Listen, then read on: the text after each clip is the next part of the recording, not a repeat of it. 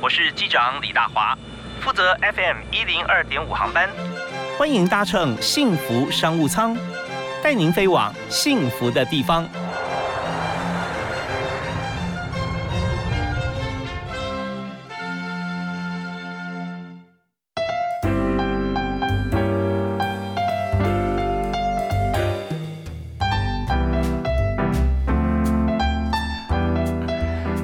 亲爱的听众朋友，大家下午好，大家午安，非常欢迎您锁定幸福广播电台 FM 一零二点五，在每天下午的五点钟到六点一个小时时间来收听幸福商务舱，我是 Captain 啊，已经把飞机起飞了，现在听到轻柔的音乐。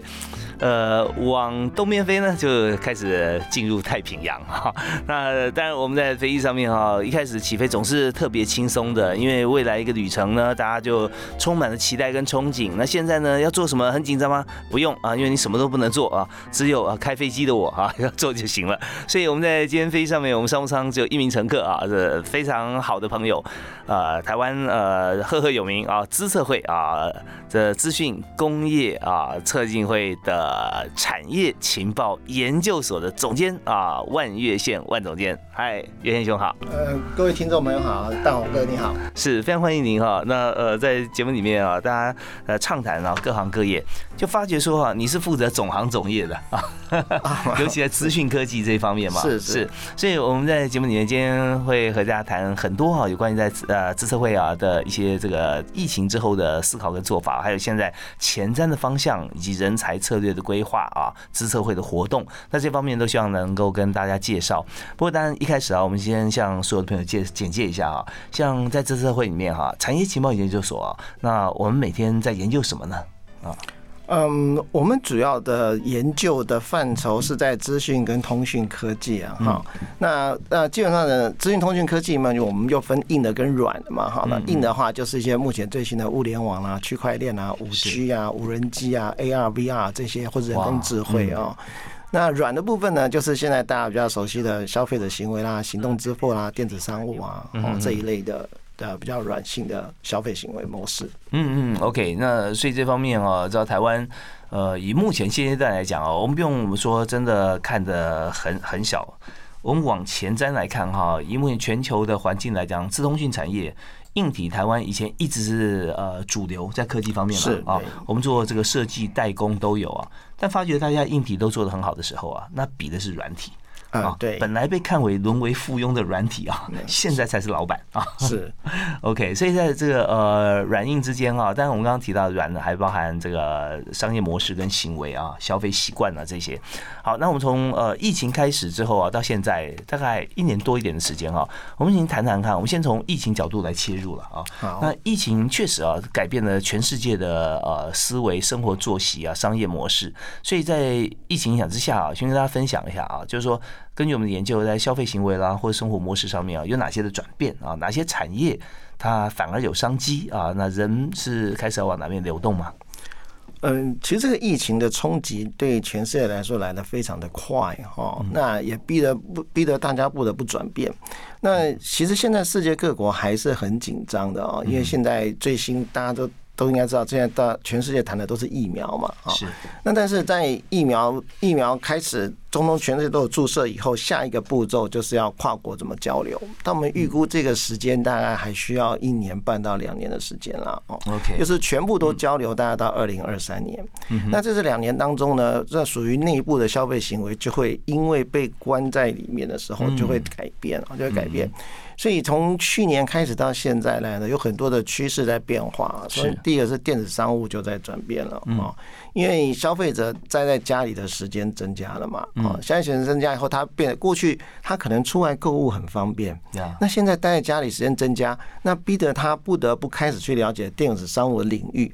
所以过去有一群没有接触电子商务，他也开始接触了呀。所以这方面你看，软的变成硬的，对消费行为影响就是他大量购买载具啊，对。嗯嗯，好，那那这样子的话，就形成另外一种我们叫做零接触的商机嘛，哈，就是说，那消费者到底他购物以后，他需要些什么东西？那你要怎么送到他家里去哦？那就会变成有有越来越多的电子商务的业者，他会开始思考说，我要怎么样迎合他的行为，来提供适当的服务。嗯嗯，所以在呃原先的电商哈，大家上去购物啊，或者呃交易，我们就知道有既定的模式，它会变啊，但是变的速度它不会太快啊，因为它要先让一部分人熟悉嘛，然后转变里面的机制。可是发觉说现在 一下量大，或者说他要跟其他的电子商务平台哈，要来做一些竞逐角逐的时候，他要一直不断推陈出新啊。嗯，对，但是呃，比较强调的重点是在于服务了啊，就说因为现在大家都要求要快嘛啊，像电子商务，你都买的东西就希望在二十四小时之内就能够收到啊，所以现在有越来越多的人开始在家里透过网络来购物，其实现在很多上班族也是在网络购物了啊，网络购，那这时候呢就会产生什么样的商品呢？你，什么样的商品你要怎么样的运送过来，然后呢，让人家如何在最快速的时间去拿到？所以电子商务业者他现在对于他的整个的服务的体系啊，都在做很细微的调整。嗯嗯嗯。所以这边有没有一些可以跟大家分分享一下，有一些例子啊，或者说我们在做这个研究过程当中，知道说下一个趋势哈，或者符合这个这个零接触商机的话，大概是要怎么做？嗯。我们讲的所谓零接触商机，就是说，因为疫情的关系，大家会害怕嘛啊，大家害怕，所以所有跟人行为有关互动的事情啊，慢慢都会往零接触发展。所以零接触就是把距离拉开来哦。那把距离拉开，电子商务是一种。哦，电子商务这一种，我们可以发现到过去啊，电子商务基本上它是都是比较偏向一些我们的消费性，比如衣服啦，或是一些电子产品啦，哈。但是最近你会发现到说，很多的生鲜蔬果都已经可以开始在卖了。确实，嗯。嗯，这个我们国内有一有一家很有名的电子商务业者 PC Home 嘛，哈，大家都知道 PC Home，PC Home 它在去年的时候开始引进这些生鲜蔬果，它还开始在卖水饺，嗯，它在卖水饺。他们竟然可以在短短的几个月之内就卖掉六千万颗水饺。哇，真的，这是通路为王的概念了啊！对，就是说，过去在传统传统的消费行为都转到电子商务去的时候，所以变成在电子商务这一块，它的需求量越来越庞大，所以逼得业者他整个机制都要重新做调整。OK，好，那我们在这个阶段先跟大家来了解一下啊，在智慧呃产业情报研究所，我们做了很多的研究分析啊，以自通讯产业为主。好，我们休息一下，马上回来继续访问今天的特别来宾啊，智慧会产业情报研究所的万月线万总监。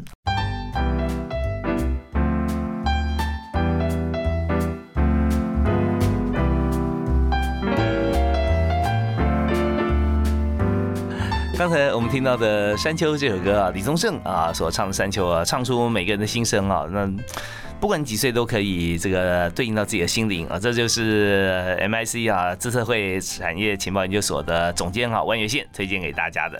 那刚才月线兄有提到说，在疫情期间嘛，我们做的一些研究行为模式啊啊，这个。呃，宅经济啊，现在已经放大到了零接触啊，是应该说聚焦到零接触了。那零接触里面当然也另外一个啊，就那大家都不接触，那货怎么货畅其流呢？还是有人要运送啊，所以物流就真的红起来了。对啊，那么现在很多年轻人真的，我们去呃看说，你为什么不不去找一个好像符合你专长兴趣的工作？呃，他说因为啊，做外送哈，一个月可以赚十万以上，我觉得太太太爽了啊。对，那也很辛苦的，很辛苦啊。对，但我们看这是其中，就是说你零接触一定要接触的部分呢，物流这个产业啊，它是应运而生。不过它相对于传统了，可是真正呃，我们看很多啊，确实它是用空中传递讯号的封包的 这种这种模式啊。我们先介绍几个呃国外的一些例子啊，大家可以看可以对应到我们身上，看是不是可以思考，我们可以运用。好，其实最近有一个很明显的例子啊，就是说。呃，因为整个疫情的关系，把我们的整个行为改变。嗯，其实有一些刚开始有部分人认为说，他可能是三个月或六个月啊，然后的行为又会回来。嗯可是事实上呢，现在已经疫情已经延续一年多，所以根据我们的研究，有部分的行为是不会回来的。哦。啊，举个例子来说，过去有些人他可能习惯进电影院看电影，是。可是因为疫情的关系，他不能进电影院。嗯。结果他就必须在家里，在家里呢，那他就会创造，他在家里他建制一个环境，因为现在有很多影。营业者他有串流的服务，对，所以你就可以去看，在家里看电影，比如说看 Netflix 啊，用订阅制方式。结果这个行为呢，就让他习惯了，所以他要再走回电影院的几率呢就下降了。所以我们的研究预估，至少有两到三成的人将来是不会走回电影院的。OK，那但是他现在新的电影有没有一个模式，就是说他除了电影院以外，他也看院线片？是。这也是很有意思的事情。当所有人都开始。或者说绝大多数的人他不再走进电影院的时候，那尤其像现在在美国，美国在前一阵子因为疫苗都开始全面施打的时候，才陆续开放一些电影院，但那个数量还是不够多。嗯，所以那有些电影因为它的成本的关系，它必须要播放的时候，他就会去跟这些影音串流业者合作，会把会把第一次的首映就放在嗯。你的家里就可以播了哦。OK，像 Apple TV，它就有一部电影，就是汤姆汉克斯的电影。那个时候在疫情最严重的时候，所以所有电影院都不能播，它就放到 Apple TV 里面去播啊。那它用买断的形式啊，所以对消费者来说是一个很大的福音啊。你只要你只要花一两百块钱，就可以全家在家里看嗯，所以这边就考验着戏院票房啊，这个电影影城业者了。啊，对，或是说他们被逼的一定要改变一些不同的营运模式，是应该中间是有空间的啦。就是说，呃，但呃，戏院也是就电影的通路嘛。那如果说呃，通路为王啊，像这样子的概念用在电影院方面的话，那好，你你没关系，你这次给别人哈，你你公播，那以后你出产的片就不要来我这里啊。对，所以我们说明显的改变就是说，过去的习惯性是首轮一定在电影院啊，然后呢，这个家里的家里的。一定是下片之后才会播放。那未来他可能会把首轮在家庭的跟电影院都同步在实施。是啊，中间细节就他们去去谈。那最近有一个类似的例子，简短跟大家说一下，就是像 Visa 这件事情，Visa 信用卡，嗯，那它如果电子钱包现在这么缤纷，那它是不是不用玩了？很有可能，而且它的生意量已经在减少了啊。是，所以呃，但是但是这塑胶货币嘛，哈，因为其实台湾是一个非常能够接受新事物的地方了，哈。但事实上，在很多的一些一些国际间，很多一些国家，他们的塑胶货币还没有那么快会被我们所谓的虚拟货币给取代啊。但是值得观察的是，说现在有非常多的国家已经开始认为虚拟货币是一个趋势。过去原来认为比特币不是货币的啊，现在开始慢慢的接受了啊，甚至。要由国家来发行虚拟货币。嗯哼哼，OK，所以这边呢，呃，Visa 他们也做了一个改变啊，就是说，既然我们是敌人，那我们何不拥抱我们的敌人，变成统一战线啊？是，这是很好的策略。所以某方面呢，在虚拟货币在发行、在在运用同时，他们就思考一个点啊，就是说，呃，怎么样跟刷卡机制串联在一起？因为有时候你你电子钱包你还是有可能用完的时候嘛，因为它是认现金的啊。呃，是，这是两个两个差别哈。信用卡它强调的是信用嘛，你先先消费然后付款啊。可是，在未来呢，是直接用行动支付或者直接用电子消费的话，它可能就没有信用问题，它变成你有多少钱来用多少钱，没错。对，所以他们中间就来做一个呃互补的一个结合。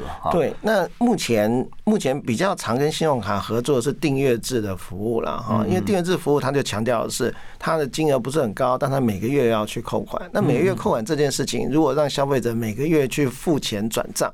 那可能他会遗忘，或者觉得嫌麻烦啊。那这是信用卡业者一个很好的服务的地方。对，如果说市场被瓜分的话，他就思考到说我怎么样创造更多的市场啊，再把红海变蓝海。是啊，对，它就是一个保人的概念嘛啊。你你可以你可以呃让他来看你的电影，或你可以让他来这个固定消费啊，加入会员，反正到最后我就会给你钱啊。那如果不行的话，我会告诉你，因为我已经把它呃 cut down 了，所以我们就可以不用了。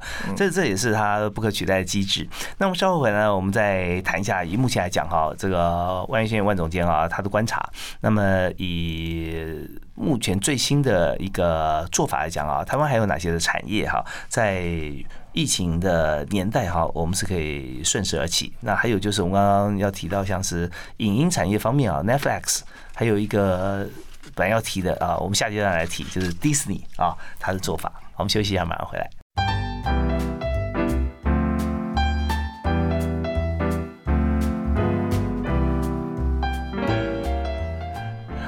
现在我们的新闻商务舱里面呢，我们要和大家分享是数位资讯产业，那面临到疫情的冲击哈，那现在国际间还有在台湾呢，我们做了哪些的转变跟应应？那能够谈这个话题的人哈有限啊，啊谈的深入更少，所以我们今天特别啊。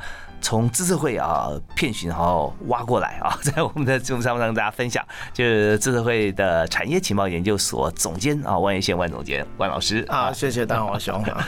是，那我们刚刚讲到说，在国际间的一些些做法哈，我们都大家都理解，在疫情一年哈的宅经济哈，在这个呃零接触的商机。所以刚刚讲到的是 Netflix 啊，它真的是爆红啊。对，所以它的那本书啊。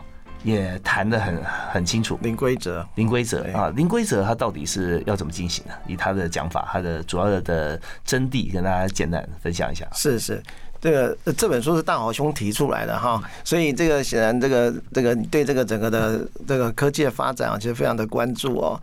那其实这本书主要的是 Netflix 两位创办人啊，哦，他们因为那是一个记者写的书，然后记者就又去访谈两位创办人，然后呢用这个问答的方式啊，问答方式来写书里面内容，主要是在谈说他们是用什么样的方式，可以短短的这几年之间啊，就变成这么庞大的一个影音串流的帝国哦。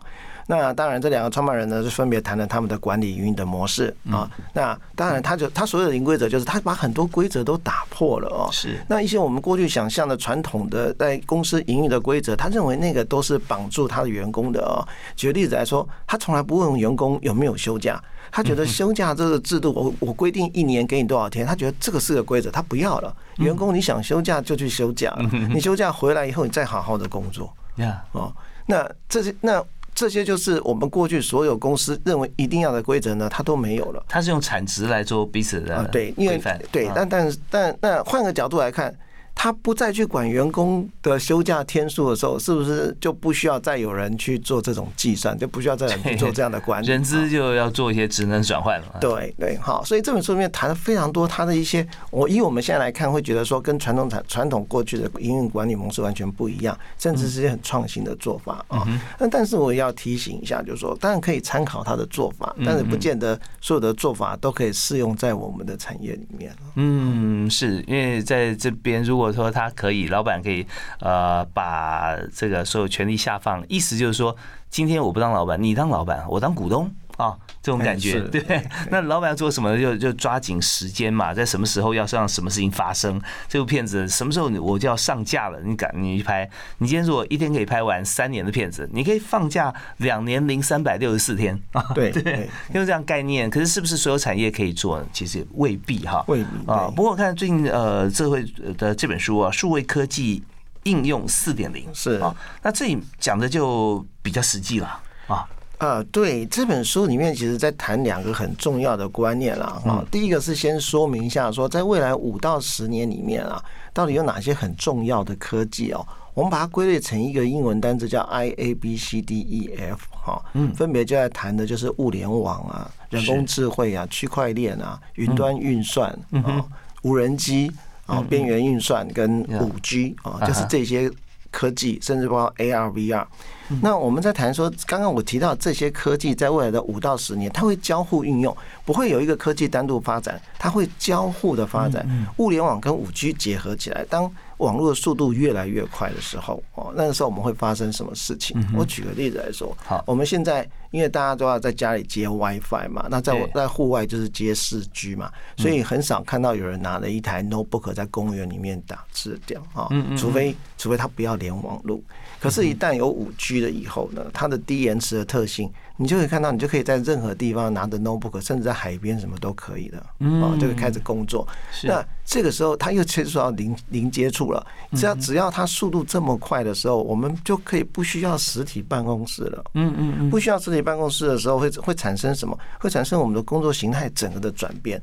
企业也不需要那么大的办公空间了，它可能只需要提供一个三十个人或五十人的办公空间，可是它可以让两百个员工在。那里运作呀，是那个办公室的第一个 partition 全部拆掉啊，再来呢就是准备上网把你的办公桌给卖掉啊，然后开始就像是这个自助餐厅的那样子的，对不对？长条桌，然后你你你可以带你的包包，你坐各个不同位置。其实有些公司呃已经行之有年哈，对，就就像你进入了呃 Starbucks 的这个高脚椅跟桌子桌面这样子啊，来来工作。那要开会也是。非常的 free，那自己也可以找找三五成群啊，这个部门就就可以开起来会或者视讯就好了。所以在这边 I A B C D E F 是，真是金头脑啊！那我们 这样串起来把它对整理起来，大家比较好记忆啊。嗯哈，那我刚刚提到有另外一个方向，就我们这本书除了一除了在告诉你在未来五到十年的科技发展以外，另外一个方向是在告诉你说。当数位科技在这样发展的时候，我们人在这一个环境当中，我们很自然而然的就必须跟着它生活。所以现在在我们的生活科技周遭，我们的生活周遭全部都是这些数位科技在影响我们啊。嗯，呃，听众朋友们每天一定会拿手机，手机一定会打开 APP 嘛，然后一定会用社群媒体嘛，这几乎已经是你行为中一部分。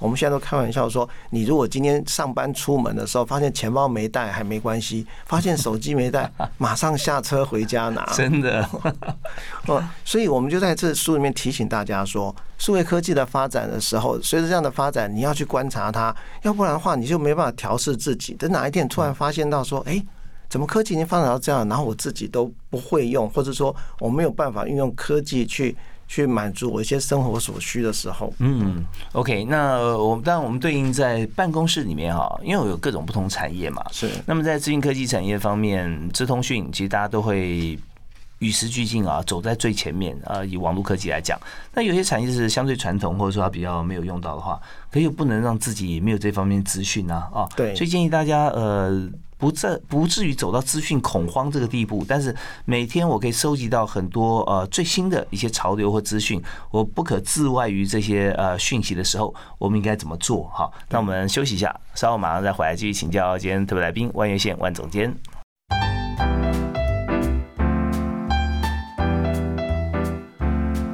好，今天在我们节目里面，我们特别邀请到资策会产业情报研究所的万源县总监啊啊来和我们来谈。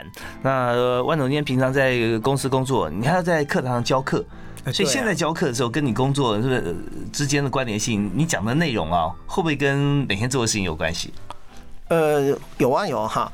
我我在大学教学生，我在教的是网络科技啊，所以我要让学生去理解一下，说网络跟他们到底是发生什么样的关系啊？嗯因为现在的大学生是两千年最大一、大二已经是两千年出生的啊，是所以他们是属于他们是数位原住民，嗯就是他一出生的时候就在数位时代。所以他他一出生，等他懂事的时候，他就有网络，所以他不太清楚说这网络到底是怎么回事啊。嗯所以我就从网络的开始来告诉他们，然后说，那你的日常生活其实都跟这些是离不开关系。真的，然后出生之后，网络泡沫都已经过去了啊，Netflix 开始赚钱了。是 OK，所以在这边我们就从那个教学的过程里面哈，我们就知道说每个人跟现在的资讯科技网络都脱离不了关系。对然后前一段有讲哈，那我们在这一段我们可以提一下，就是说呃，像一般的公司啊，甚至一般家庭啊，是那现在怎么样要跟得上这个时代？刚刚提到说，呃，其实公司将来可以利用数位科技，不再需要再提供那么多实体的座位嘛，哈对，所以它的成本会下降哦。因为过去在这方面的思考没那么强烈，但是疫情之后啊，整个的远距上班，很多公司都实施过远距上班了，就发现到并没有想象中那么困难啊，所以现在开始很认真在思考说未来可不可以走这方向。好，那如果走这方向以后呢，那跟家庭有什么影响呢？我们从两个层面来讲。好，一个层面是你个人，如果说将来公司要求你在家里远距上班的时候，那你在家里的工作环境，你在家里的工作时间的调试，这个都是很重要的。嗯嗯我举个例子来说，如果说我们今天是朝九晚五哦，那晚上六点钟下班，一般的家庭主妇、家庭妇女就是职业妇女啊，是。她六点钟下班，她可能回到家呢是七点钟的时间，也有可能中间呢用一点小小的理由逛个小街买个衣服啊，对，然后回去还很好嘛哈，七点多钟啊，甚至不用煮饭，可能公婆都煮好了。可是，一旦在家上班，六点钟下班以后呢，就马上无缝衔接。是就开始做家务了，开始要煮饭了。你过去原来这些小确幸就丧失掉了，这也哦消失无踪了。哦，对，所以这是一个自己我们在在远距上班的一个在家里的调试。嗯嗯，那另外一个是说，数位科技的发展，其实我们预估在非常快啊。刚刚提到的那些科技的交互叠加的作用啊，应该在未来的三到五年就会出现哦。人工智慧，人工智慧已经城市越写越小哦。我们预估在三到五年，人工智慧放到你的手机里进去，它会帮助你很多的事情啊。哦，然后每个人的家里啊，每个家里也可以去装非常多的感应器哦，这些科技东西会帮我们生活更好。哦，比方说现在有人要这个装潢房子的话，哈，你会建议他 有哪些东西是一定要考虑的？哦，我会举个例子哦，在国外已经有在做这件事情啊，就是说他会在厨房里面哈，厨房里面装一个感应器，感应什么呢？因为有很多那个那个高龄者老人家在烧开水会烧忘记了哦，是，所以它的感应器会跟瓦斯炉呢去做结合，它只要感应到某种热度的时候呢，它就会把瓦斯炉的火关掉。哦，安全性啊，对安全性的，所以那种居家安全的东西呢，将来会越来越普及啊，甚至因为环境能源的关系，所以呢，家庭里面的一些相关的节电的措施也会运用科技感应器来处理哦，因为你你人走进去灯就亮嘛，你人离开的时候灯就关掉嘛，是是是。所以这些深色的部分一定要考虑。对，就是从环保的角度来看，会做这件事情哦。那还有另外就是从医疗保健的角度来看，因为现在很多独居者嘛，哈，给给个数字给大华哥参考，一个听众们参考哈。我们国最新的研究数据是说，我们全台湾的户数有八百多万户嘛，就家户数八百多万户。那么一人户跟两人户的总数啊，已经超过了三人户。哦，哇，这黄金交叉有点像养小孩跟养宠物啊！啊，对对对对，好，您反应非常快 哈。因为也就是说呢，在这个一个人住的跟两个人住的这个比例节一直在升高。是，那个人住的跟两个人住的这样子的，他的生活环境、他的生活需求，绝对跟一个家庭、一个大家族是不一样的。嗯嗯。OK，所以说我们在这个思考，在家庭里面，如果说我们在呃新呃的房子，不管租的还是呃要重新装潢或者买的，那有很多地方啊，你要规划就是未来十年，如果说有这样子一个骑程的话，那你就很多事情要包进来了。那呃这边也是跟呃大家分享，我刚刚就思考到说，现在如果在家庭里面有你一个人，或者说甚至有两个人要在家工作，嗯，那现在就变成灵活空间，呃隔租。办公空间或者是隔音这件事情蛮重要的。哎，对，因为视讯是免不了的。没有错，我们还记得加拿大的主播 在在播在在直播的时候，在在在上框啊。那我们主播台就是主播，然后突然就连线到外面，我们就开框嘛，上框上框就看到他小孩呃有那螃蟹车、学步车，叭就跑出来了。对对对，然后全世界都看到了。所以也是因为这样的需求啊，像现在很多的视讯软体，它有提供化妆的功能，这是给很多女性朋友很。好的福音啊，也就是说你根本不用化妆，你素颜就可以直接视讯了。对，啊，可是，在画面上面，它已经按照你的内部的设定啊，就就帮你调好了。哈，那所以你一。一一站上画面呢，哎，就好像已经化好妆一样。是，不但无他，更无我啊！对对对。OK，好啊。那我们在今天呃节目谈了很多有关于在这个疫情情况底下加速了我们数位化的一些改变。那这些本来都是要发生的，但是它大大提前了。对啊，提前，因为这表示什么？很多事情啊，其实早就可以做了，但我们一直有心理障碍。对，数位是一回事，你内心有太多的计划，你想跟谁认识啊？你想去哪里玩啊？都是一样的啊。为什么不会一步到位？那但是一步到位，呃，这个过程啊，你很可以勇敢踏出这一步，但还是要做一些准备啊。是。那今天呃，万总今天就教大家怎么样准备。我们稍后回来的时候啊，我们就想谈一下，如果我们要准备的话，哈，就是说，嗯，企业老板大概要做好哪三件事？个人上班族的话，大概要从哪几个方向要做几件事，我们才能够符合这个时代的需求跟步调？好，我们休息一下，马上回来。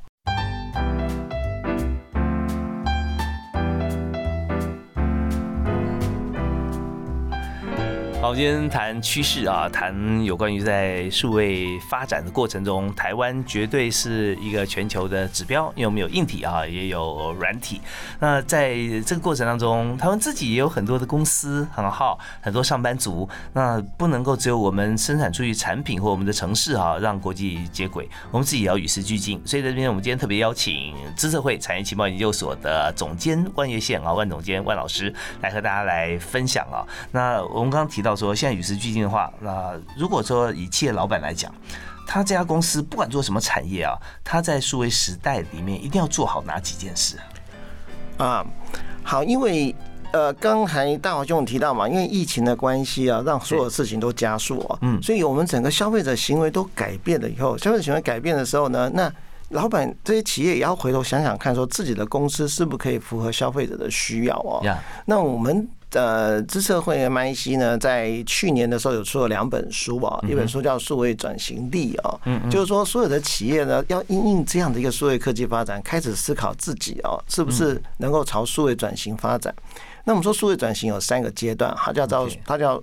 数位化、数位优化跟数位转型，也就是说，你要先考虑你自己公司的东西是不是全部数位化。是，有些人停在纸本阶段。是对，你没有数位化，你想发展人工智慧，可是你所有的这些资料都还没有数位化，那就还不行。那数位化还不够，你要把它优化，因为呢，你的资料如果说是没有用的资料，那个也也你做出来那种大数据去分析也没有用啊。是，所以你要先优化，数位化、数位优化以后，才可以朝转型发展。那转型是要做什么呢？是要做营运模式的改变。啊，我们讲说，你必须要把你过去传统的传递价值给消费者的行为，去做一个符合数位时代的改变。是是，要去做这样的思考。那我们有在这本书里面提到，它会有一些方法法则。OK，先举一个法则给大家听。嗯，是不是所有人都要走数位转型？其实是不一定的了。好，其实不一定。首先，第一个先要先看看自己的数位化的程度，所以我们会有一些相关的表格去检定你自己的数位化程度。OK，然后再看看你的数位优化。数位优化的程度的重点是在于说，你提供给你客户的服务是不是足够。嗯嗯嗯嗯，所以就要先从内部里面开始去检测自己在每一个步骤里面是不是都有做到。是，呃，大家去过新北市桥头的永和豆浆吗？啊，呃，它的名字叫世界豆浆店啊。哦，对，是。它前一阵子装潢，装潢前啊，装潢前、装潢后，给你感觉就是装潢前会觉得，哎，好像。有时候你外带就好了，里面可能座座位、桌椅啊什么，就太传统，或者说你觉得位置好像不太适合。